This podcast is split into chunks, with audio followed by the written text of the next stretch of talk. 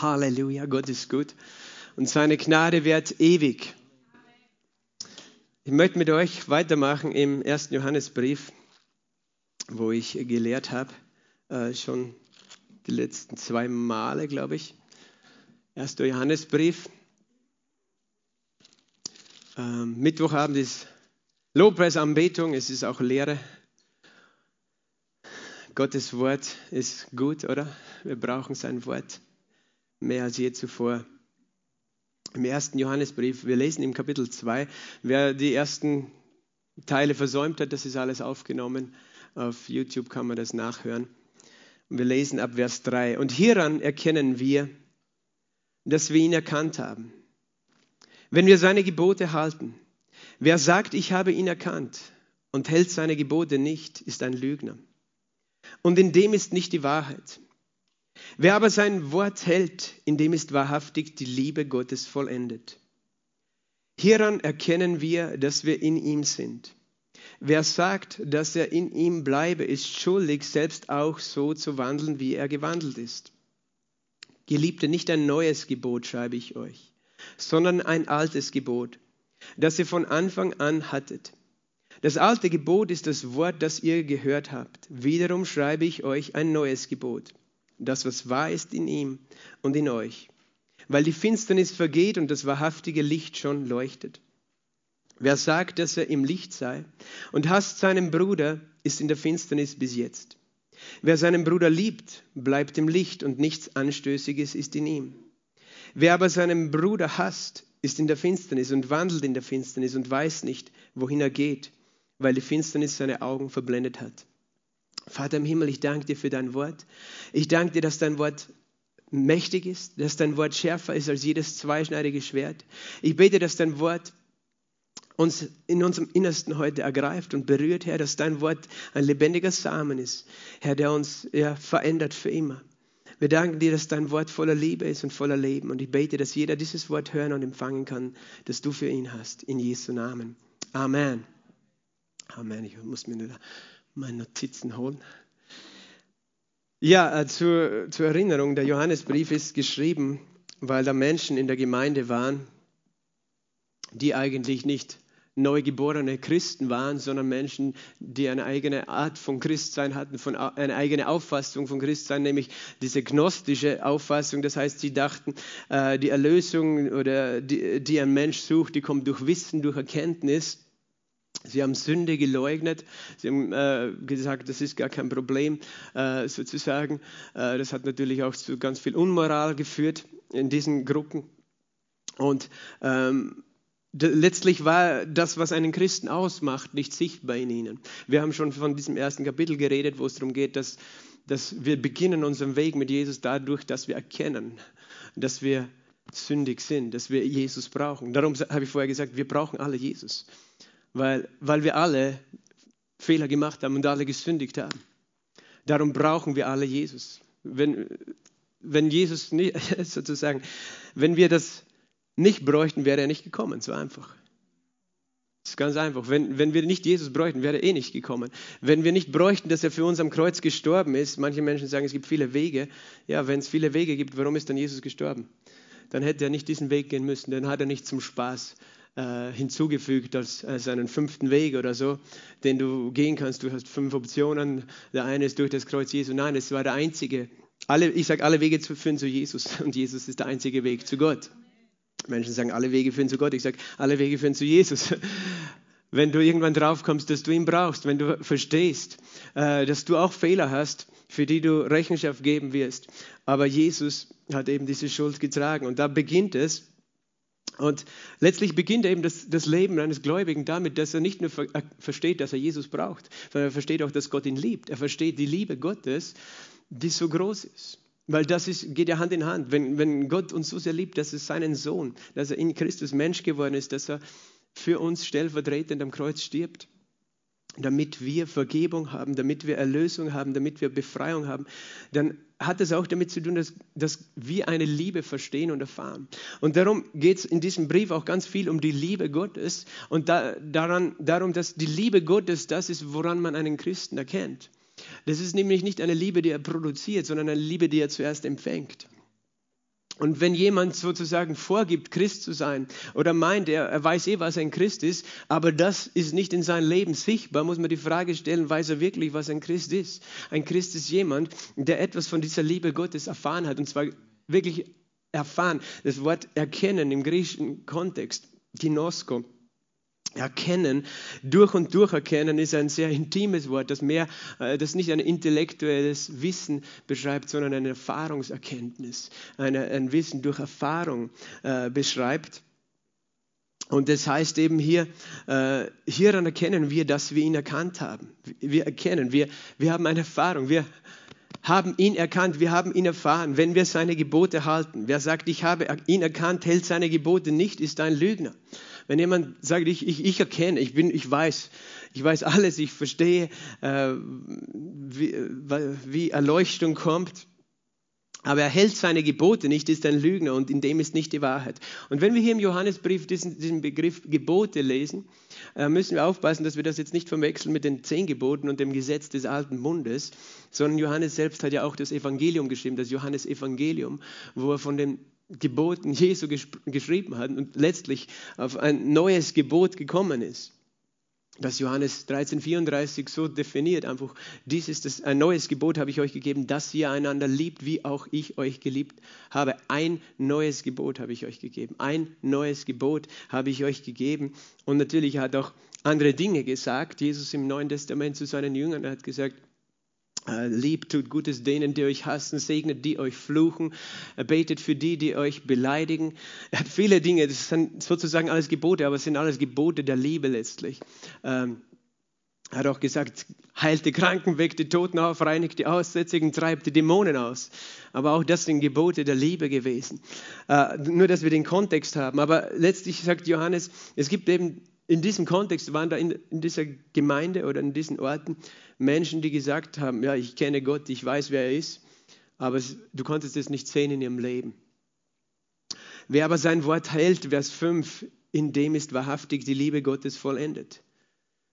Wer, wer eben sein Wort hält, sein Wort hält heißt, nicht, dass du nie, nie einen Fehler machst, sondern weil du festhältst an dem, was Jesus gesagt hast.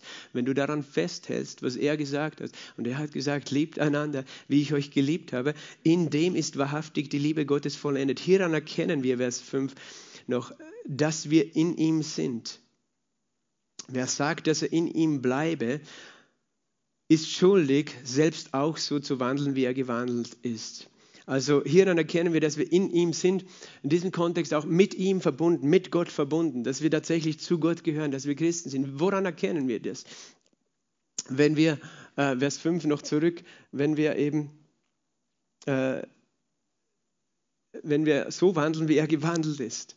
Das ist eine große Herausforderung, oder? Das ist eine große Latte. So zu wandeln, wie er gewandelt ist. Aber das, das, was mich einfach, wenn ich über diesen Text nachdenke, was mir einfach auffällt, ist, ähm, es ist wirklich das, worum es geht. Weißt du, es gibt, man kann so, so schnell auch als, gerade als bibelgläubiger Christ, kann man so schnell dahin kommen, dass, dass man denkt, ja, das Wichtigste ist, dass alle genau die Wahrheit verstehen und kennen und dann fangen wir an zu streiten für die Wahrheit zu kennen.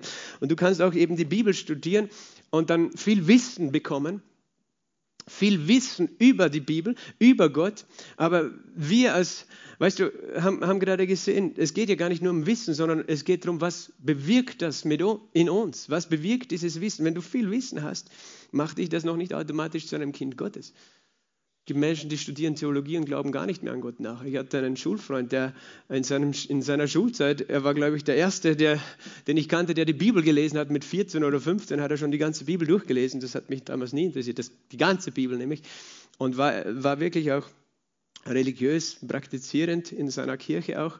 Aber dann ist er studieren gegangen, Theologie studieren, äh, studieren gegangen und nach zwei Jahren hat er das abgebrochen und hat gesagt, er glaubt nicht mehr an Gott weil da einfach so viel Kritik auch äh, gelehrt wird, ne? Bibelkritik. Man nennt es dann wissenschaftlich, aber in Wirklichkeit sehst du Zweifel.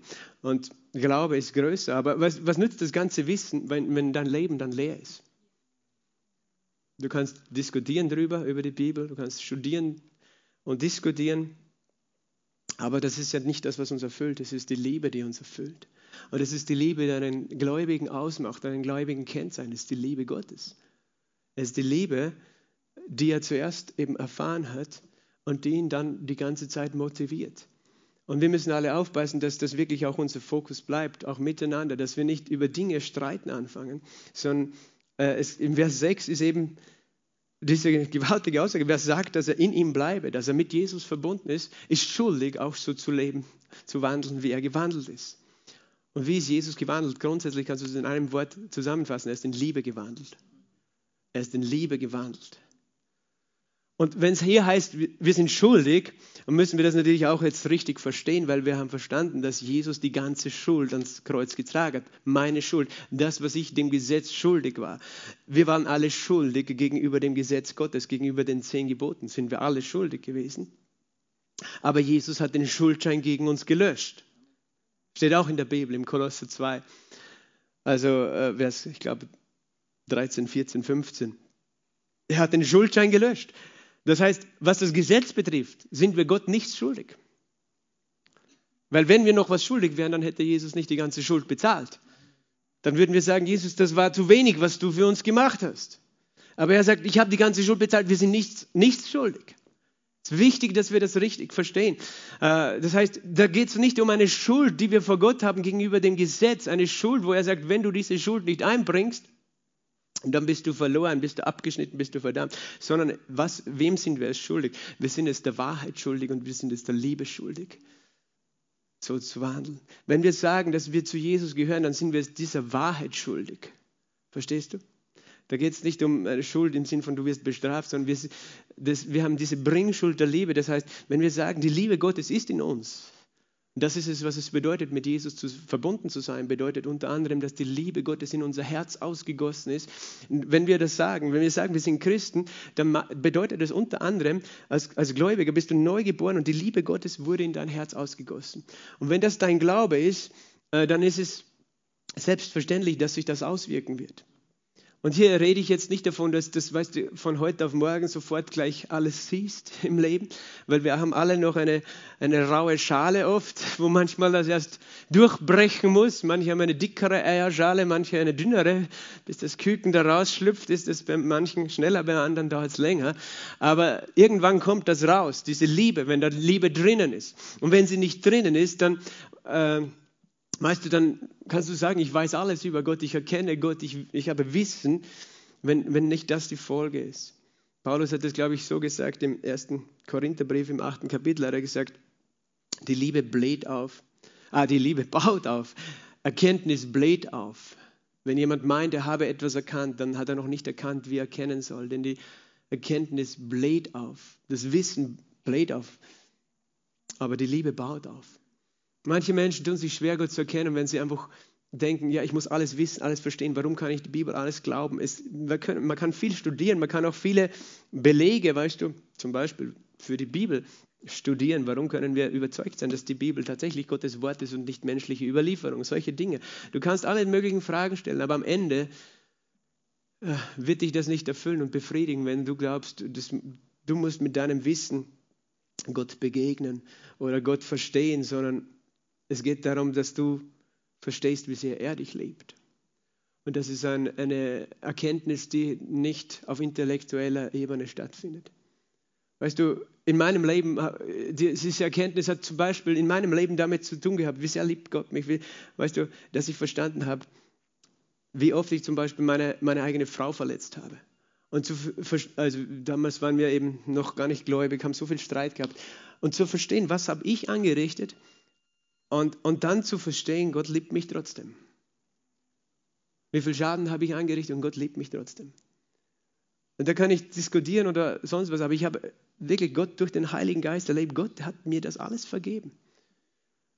Und dann habe ich so ganz klar gehabt, wie, wie kann ich dann meiner Frau gegenüber irgendeinen Vorwurf machen?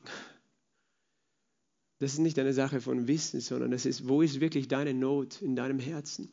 Und dann verstehst du, was es heißt, dass Jesus dich liebt und dass du ihn brauchst. Und dann verstehst du auch, das ist natürlich. Ich bin schuldig, auch zu lieben, wenn Gott mich geliebt hat. Ich bin es nicht schuldig, weil Jesus sagt, wenn du, wenn du jetzt nicht deine Frau liebst, dann werde ich dich nicht mehr lieben, weil das ist ja das Geheimnis an der Liebe Gottes, ist bedingungslos. Ohne Bedingung. Sage mal, ohne Bedingung. Die Liebe Gottes ist ohne Bedingung. Die Liebe Gottes ist ohne Bedingung. Das heißt, dann, wenn, wenn, wenn wir ihm etwas schuldig bleiben, damit er uns rettet, dann ist es ja eine Bedingung. Aber die Liebe Gottes ist ohne Bedingung. Halleluja, wie gut ist Gott. Das heißt auch für mich, ich als Gläubiger bin berufen, Menschen ohne Bedingung zu lieben. Ohne Bedingung, oder? Das ist schwer. Sei ehrlich, es ist schwer, auch für mich. Aber ich, ich sage nicht nur, dass es schwer ist, ich sage, es ist unmöglich, wenn ich es aus mir selbst versuche, weil in meinem Fleisch kann ich das nicht. Aber wenn ich in ihm bleibe, wenn er in mir wohnt und er, ich ihm Raum gebe, dass er es durch mich vollbringt, dann geht es. Vers 7, Geliebte, nicht ein neues Gebot schreibe ich euch, sondern ein altes Gebot, das ihr von Anfang an hattet. Das alte Gebot ist das Wort, das ihr gehört habt. Vielleicht nur dazu, ich glaube, das muss man so verstehen, wenn er sagt, ich, das scheint jetzt widersprüchlich, ich, ich gebe euch ein altes Gebot, das ihr von Anfang an hattet, könnte man das auch auf das alte Gebot des neuen Bundes, auf die zehn Geboten beziehen. Äh, man, man, muss wirklich wieder die Situation verstehen, dass das eine Gemeinde war, wo, wo Gläubige waren, also Menschen waren, die sich als Christen deklariert haben, die aber unmoralisch waren, unmoralisch gelebt haben, lieblos waren und gemeint haben, wir haben jetzt den letzten Schrei der religiösen Erkenntnis weißt du, die sind alle dumm, aber wir wissen, dass du brauchst nur geheimes Wissen und, und höhere Erkenntnis und verschiedenste eben äh, Sekten hat es damals schon gegeben, äh, die natürlich auch schon äh, die, die sage ich mal, auch Traditionen aus, der, aus den Regionen und aus dem Okkultismus da mit hinein übernommen haben. Und er, er sagt sozusagen, das ist nichts Neues, dass Gott will, dass wir in Liebe wandeln, weil letztlich auch im Alten Bund das größte Gebot war, äh, du sollst deinen Nächsten lieben wie dich selbst. Das ist ein altes Gebot, aber gleichzeitig ist es neu. Was ist der Unterschied? Im Alten Bund hat es auch schon geheißen, du sollst deinen Nächsten lieben wie dich selbst. Gott lieben von ganzem Herzen, ganzer Seele, all deinen Gedanken und deinen Nächsten lieben wie dich selbst. Als Jesus gefragt wurde, was ist das größte Gebot? Aber das ist immer so zu verstehen, das Gesetz ist, du liebst, damit Gott dich segnet, Gott dich liebt, Gott dir hilft. Und so ist es im Vers 8, wiederum schreibe ich euch ein neues Gebot. Das, was wahr ist in ihm und in euch, weil die Finsternis vergeht und das wahrhaftige Licht schon leuchtet. Was ist neu an diesem Gebot der, der Liebe im neuen Bund? Es ist genau umgekehrt eben. Jesus hat gesagt, liebt einander, wie ich euch geliebt habe.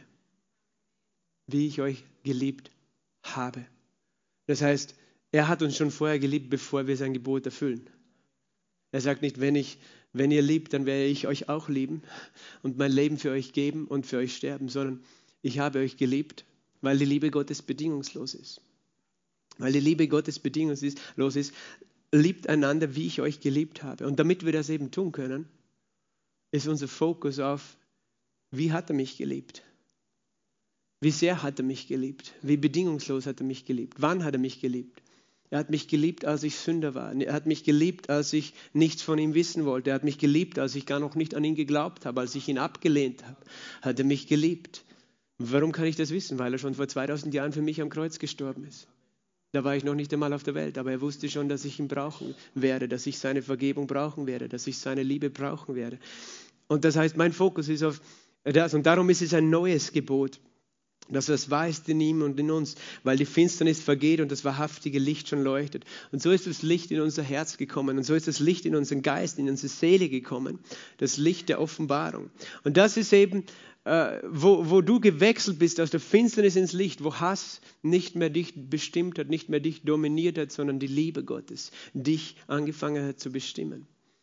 Und das ist nichts, das du produzierst, das ist nichts, was du tun kannst, aber umgekehrt, äh, ich glaube, dieser Text geht einfach darum auch, äh, Gott ist nicht an Heuchlern interessiert, die einfach nur vorgeben, irgendwer zu sein. Gott ist daran interessiert, dass unser Christsein wirklich sich in, in dem größten Gebot, in der Liebe offenbart. Vers 9, wer sagt, dass er im Licht sei, das ist eben, redet von dieser Erkenntnis. Ich, ich habe Erkenntnis, ich weiß.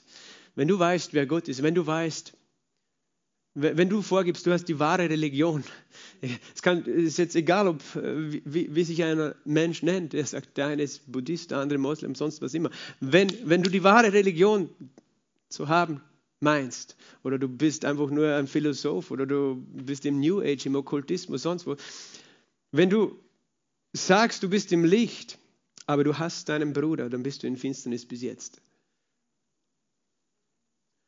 Also wenn wenn in deinem Herzen noch etwas ist, in deinem Innersten, wo Hass ist, wo äh, Bitterkeit, wo Bosheit ist gegen deinen Bruder, dann bist du in Finsternis.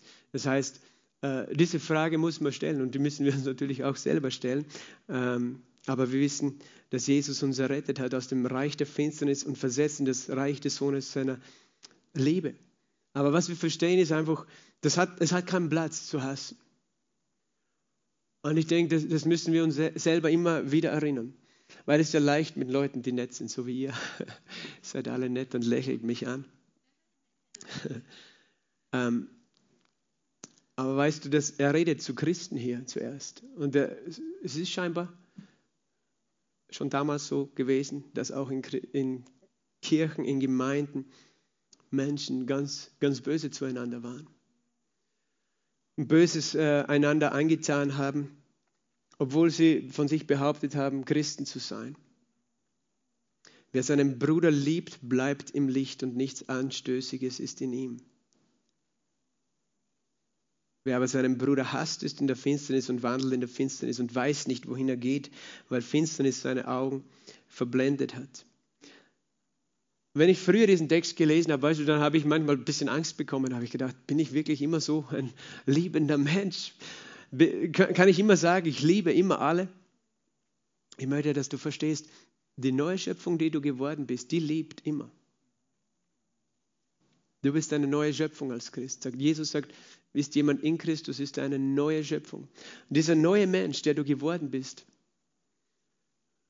war ja letztlich gezeugt, sagt die Bibel, durch das Wort Gottes, aber letztlich durch das Wort der Liebe. Es ist Liebe, die du empfangen hast, die in dir ein neues Leben hervorgebracht hat. Das neue Leben, das wir die neue Schöpfung, die neue Geburt nennen. Oder nicht nur wir, Jesus nennt es so, die Bibel nennt es so. Das heißt, das ist in dir. Und das heißt nicht, dass du immer vollkommene Gedanken haben wirst, wenn du äh, neu geboren bist. Aber aus deinem Innersten kommt immer Liebe.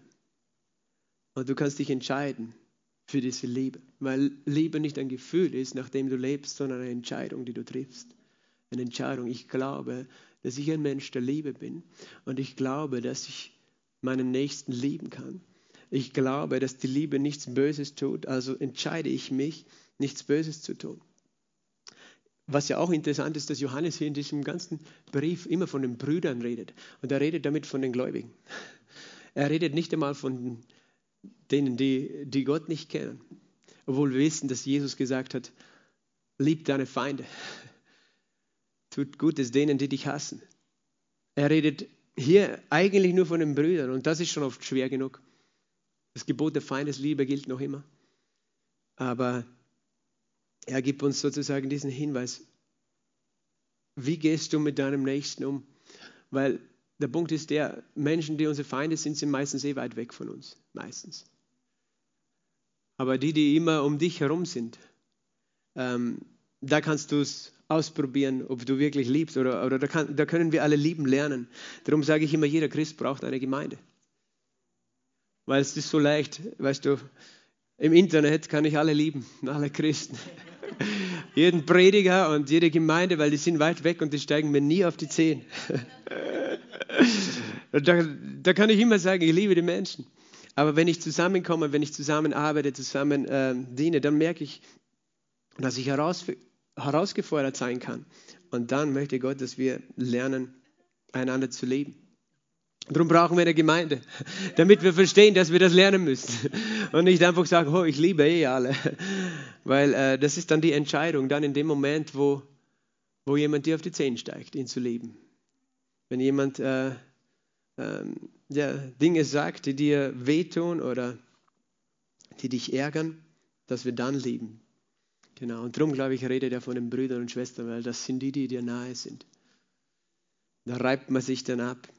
Aber wir verstehen einfach, dass es um, um diese Liebe geht. Ich möchte hier noch weiterlesen, jetzt in Vers 12 äh, bis äh, 14 und dann das nächste machen wir dann das nächste Mal, den nächsten Teil von Kapitel 2. Aber ich lese ab Vers 12 weiter. Ich schreibe euch Kinder, weil euch die Sünden vergeben sind, um seines Namens willen. Ich schreibe euch Väter, weil ihr den erkannt habt, der von Anfang an ist. Ich schreibe euch, ihr jungen Männer, weil ihr den Bösen überwunden habt. Ich habe euch geschrieben, Kinder, weil ihr den Vater erkannt habt. Ich habe euch Väter geschrieben, weil ihr den erkannt habt, der von Anfang an ist. Ich habe euch, ihr jungen Männer, geschrieben, weil ihr stark seid und das Wort Gottes in euch bleibt und ihr den Bösen überwunden habt. Und er, er wechselt da sozusagen ein bisschen das Thema. Er redet dann von Kindern, Vätern und jungen Männern. Und das sind äh, sozusagen drei Kategorien. Kinder, junge äh, Männer und Väter. Und es ist ein Bild für geistliches Wachstum und geistliche Reife. Ich habe das vor kurzem in der Bibelschule auch hier gesagt. Was ist der Unterschied zwischen einem Kind, einem Jugendlichen und einem Erwachsenen? Und ich habe es unter anderem, es gibt viele Unterschiede natürlich, aber ein Punkt ist der, ein Kind ist jemand, der braucht andere, die sich um ihn kümmern, die Verantwortung für ihn nehmen. Ein Jugendlicher, das ist jemand, der lernen sollte, für sich selbst Verantwortung zu übernehmen. Und ein Erwachsener ist jemand, der lernt, für andere Verantwortung zu übernehmen. Und dazu muss man nicht einmal eine eigene Familie haben. Natürlich hier redet es von Vätern auch. Aber das ist, das ist was, was das Kennzeichen von geistlicher Reife ist. Zuerst brauchst du andere als, als Kind, die dir das Essen geben, die dich füttern, die sozusagen äh, für dich sorgen in jeder Hinsicht. Dann irgendwann wirst du jugendlich, lernst eben Verantwortung zu tragen für dich selbst. Und ich denke, viele Menschen sind äh, von ihrem Alter her erwachsen, aber irgendwann, irgendwie Manche sind sozusagen noch Kinder geblieben, aus verschiedenen Gründen. Die brauchen immer jemand anders, der sich um sie kümmert. Die können nicht Verantwortung für ihr eigenes Leben nehmen. Andere sind vielleicht erwachsen, können, du kannst 50, 60 Jahre alt sein, aber wenn du nur gelernt hast, für dich selbst Verantwortung zu übernehmen, dann bist du noch nicht erwachsen. Weil ein Erwachsener nimmt auch für andere Verantwortung. Und nur so reifen wir, weil wir dann anfangen wegzuschauen von uns. Und eben als, als Vater oder Mutter, als, als Erwachsener, da siehst du nicht mehr nur dich selbst, sondern da siehst du die anderen und dienst ihnen. Und er schreibt hier über diese drei Kategorien, die es unter den Menschen gibt, aber auch in einer Gemeinde. In einer Gemeinde gibt es geistliches Wachstum. Und er sagt, äh, ich schreibe euch Kinder, weil euch die Sünden vergeben sind. Es ist interessant auch, hier sagt er ganz klar, ich rede jetzt zu den Gläubigen, das sind Kinder Gottes. Und ein Kind Gottes, das weiß, dass die Sünden vergeben sind. Und das ist sozusagen das, was die erste oder wichtigste Lehre ist für den Gläubigen, dass er versteht, was es heißt, meine Sünden sind vergeben, ich bin frei, es gibt keine Verdammnis, keine Schuld für mich. Das ist die, die Grundlehre, die du wissen musst. Du, äh, Petrus hat es so gesagt, seid begierig wie neugeborene Kinder nach der unverfälschten Milch des Wortes, wenn ihr wirklich geschmeckt habt, dass der Herr gütig ist. Im ersten Petrus, im zweiten Kapitel, die ersten zwei Verse, hat er das gesagt, dass ein Kind muss zuerst verstehen, was es heißt, Gott liebt mich bedingungslos, er ist gütig. Äh, und äh, das ist sozusagen die Basis, auf dem unser Glauben auf der unser Glauben wächst. In Vers 13, ich schreibe euch Väter, weil ihr den erkannt habt, der von Anfang an ist. Der Vater hat eine große Offenbarung von wer Gott ist, weil Gott ja auch ein Vater ist. Er hat erkannt, was es heißt, dass Gott ein Vater ist, äh, der Verantwortung übernimmt für uns und der sich auch durch uns wieder ausdrückt, dass wir Verantwortung nehmen, der sich um alles sorgt. Ein Vater hat oder eine geistliche Mutter hat eine Offenbarung über den, der von Anfang an ist, das ist Jesus. Ich schreibe euch, ihr jungen Männer, weil ihr den Bösen überwunden habt. Das ist interessant, oder? Was muss ein junger Mann lernen? Oder junge Frau, eine junge Erwachsene, was müssen sie lernen? Sie müssen lernen, mit Grenzen umzugehen, sich selbst Grenzen zu setzen, mit Versuchungen umzugehen, mit den Herausforderungen umzugehen und zu überwinden. Ich, ich, er sagt, ich schreibe euch, ihr jungen Männer, weil ihr den Bösen überwunden habt. Das ist, das, das ist der Kampf in der Teenagerzeit bei den Jugendlichen, dass sie lernen einfach äh, sich für das Richtige zu entscheiden und, und dem Bösen zu widerstehen. Ich habe euch Kinder geschrieben, weil ihr den Vater erkannt habt. Ich habe euch Väter geschrieben, weil ihr den erkannt habt, der von Anfang an ist. Er wiederholt eigentlich. Und dann wiederholt er nochmal, ich habe euch ihr jungen Männer geschrieben, weil ihr stark seid und das Wort Gottes in euch bleibt und ihr den Bösen überwunden habt. Die jungen Leute sozusagen, die sind stark und haben den Bösen überwunden. Als Kind, wie gesagt, hast du keine Sorgen, da kümmern sich andere um dich. Und Gott möchte, dass Menschen auch Kinder sein dürfen in der Gemeinde. Manchmal erwarten wir von geistlichen Kindern, dass sie sich verhalten wie junge Männer oder wie Erwachsene. Und wenn Menschen sich, die, wo wir der Meinung sein, sie, sind, sie sollen sich verhalten wie Erwachsene, weißt du, manchmal brauchen sie einfach noch mehr von der Liebe Gottes und von der Gnade Gottes, damit sie überhaupt reifen. Manchmal müssen sie nachreifen. Das ist nicht eine Sache, wie lange du schon Christ bist. Du kannst schon 20 Jahre Christ sein, wenn du nie gelernt hast, wie sehr Gott dich liebt. Wenn du nie diese Gnade bekommen hast, wenn du nie verstanden hast, dass Gott ein vergebender Gott ist, ein Gott ist, der für dich ist, ein guter Vater, dann, dann wirst du geistlich gesehen ein, ein Kind bleiben und, und nicht erwachsen werden. Aber dann ist die Lösung nicht, dass man sagt, du musst erwachsen sein. Ich kann zu meinen Kindern auch nicht sagen, so jetzt ziehe dich an den Haaren und du wirst du groß, sondern äh, dann brauchen sie noch mehr von der Gnade. Und dann, weißt du, irgendwann kommst du drauf, nicht nur, dass Jesus dich liebt, sondern dass er dir Vollmacht gibt, dass, dass er dir Autorität gibt. Und dann, dann verstehen wir, was es heißt. Wir haben geistliche Autorität. Und dann sagen wir so, jetzt gehen wir in den geistlichen Kampf und der Teufel muss fliehen und die Krankheit muss fliehen. Und wir, wir verstehen unsere Autorität, müssen aber auch lernen, dass der Teufel auch gegen uns kämpft und dass wir lernen zu widerstehen im Glauben, dass wir lernen zu widerstehen in der Versuchung. Und manchmal denken wir, das ist das Größte, was wir erreichen können. Manchmal ist unser größtes Ziel als Christen, dass wir Wunder sehen. Dass wir sehen, wie die Kranken geheilt werden und die Toten auferweckt werden und die Dämonen ausgetrieben werden, so wie Jesus das gemacht hat. Und weißt du, so wunderbar das ist. Aber es ist ein Zeichen, dass wir gerade jugendlich sind. Weil es gibt etwas Größeres als die Wunder und die Heilungen und die Zeichen. Das ist die Begegnung mit dem lebendigen Jesus. Mit dem auferstandenen Jesus. Weißt du, und das heißt, es ist, alles hat seine Zeit, aber weißt du, irgendwann kommen wir drauf, es ist wunderbar, wenn Jesus heilt und Wunder tut. Aber es ist noch schöner, wenn wir ihn persönlich noch besser kennen. Ihr Väter, ihr habt den erkannt, der von Anfang an ist. Und weißt du, Gott gibt uns Zeit, allen zu wachsen in der Gemeinde. Äh, aber er möchte eben, dass wir, dass wir verstehen, äh, jeder steht vielleicht woanders und trotzdem lieben wir einander so, wie wir halt jeder gerade stehen. Und wir versuchen nicht, aus einem Kind von heute auf morgen einen Erwachsenen zu machen, sondern wir wissen, was jeder braucht sozusagen und dienen einander und unterstützen einander. Amen. Halleluja. Vater im Himmel, ich danke dir für dein Wort und ich danke dir für diese große Liebe, die du zu uns hast. Ich danke dir, Herr, dass du für uns bist und nicht gegen uns. Herr, und ich bete für jeden von uns. Wir brauchen eine Offenbarung von deiner Liebe.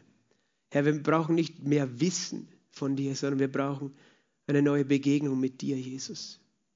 Jeden Tag willst du uns begegnen. In deinem Wort, Herr. Du willst, dass wir verstehen, Herr, wie bedingungslos deine Liebe ist und deine Gnade, dass du für uns bist und nicht gegen uns. Dass du für uns bist und nicht gegen uns. Dass wir verstehen, was es heißt, dass du ein guter Vater bist. Herr, dass wir aber auch verstehen, welche Autorität wir bekommen haben. Und dass wir lernen zu widerstehen und das Böse zu überwinden, das gegen uns kommt, durch dich, weil du sagst, wir sind mehr als Überwinder. Halleluja. Und ich empfinde einfach, dass mindestens eine Person heute da ist und, und du tust dir schwer, diese bedingungslose Liebe zu verstehen, weil genau das in deinem Leben gefehlt hat. Ein guter Vater, der dich bedingungslos geliebt hat. Oder Eltern, die dich so angenommen haben, so geliebt hat, haben. Und dir ist diese Liebe auf, auf der irdischen Seite sozusagen irgendwo versagt geblieben. Vielleicht ist sogar die Situation, dass der, der Tod einen Menschen, der sich um dich gesorgt hat, aus deinem Leben gerissen hat. Da warst du noch relativ jung und du warst wütend auf Gott und hast gedacht, gedacht Gott liebt dich nicht. Aber weißt du, Gott ist immer für dich gewesen. Er war nicht schuld an diesen Herausforderungen. Er war nicht schuld daran, dass dein Vater, deine Mutter nicht dich so lieben konnten. wie es richtig gewesen wäre. Er war nicht schuld, dass dieser Mensch gestorben ist. Und du hast diese Liebe nicht verstanden. Und jetzt denkst du, Gott liebt dich nicht. Aber er sagt, oh ja, schau, schau auf das Kreuz. Du suchst die Liebe am falschen Ort. Such sie dort, wo ich für dich gestorben bin, weil ich dich liebe, wo ich auferstanden bin. Such sie dort, wo ich mein Leben hingelegt habe für dich und du wirst erkennen und du wirst verstehen. Denk darüber nach, meditiere und ich will diese Offenbarung in dein Herz geben, dass ich dich nicht übersehen habe, sondern dass ich dich auch geliebt habe, dass ich dich bedingungslos geliebt habe und bedingungslos lieben werde für alle Ewigkeit.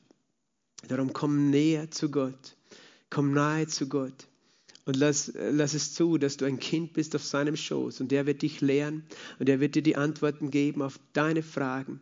Und du wirst stark werden und du wirst wachsen und du wirst dich freuen und alles wird sich verändern in deinem Leben. In Jesu Namen. Amen.